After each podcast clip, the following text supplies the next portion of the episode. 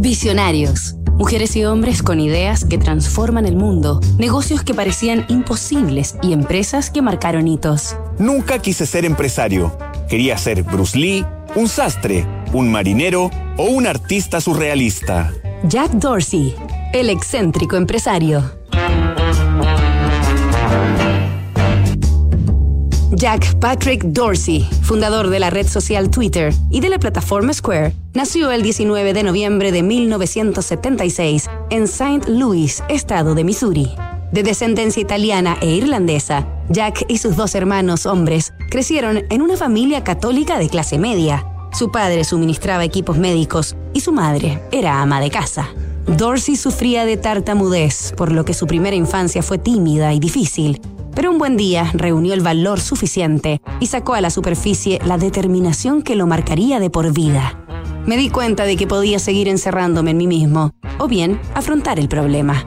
Así el pequeño Jack se matriculó en un curso de expresión oral a través del que no solo superó su defecto, sino que terminó ganando concursos de oratoria.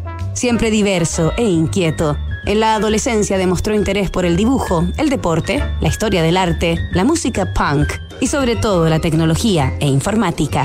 Gracias a su buena apariencia, desde muy joven pudo ahorrar dinero incursionando como modelo, pero no se conformó con eso. Cuando tenía apenas 14 años, desarrolló sus primeras grandes innovaciones, un software de logística para coordinación de envío de ambulancias, taxis y despachos a domicilio, que se utiliza hasta la actualidad, y un juego de fútbol electrónico para divertirse con sus amigos.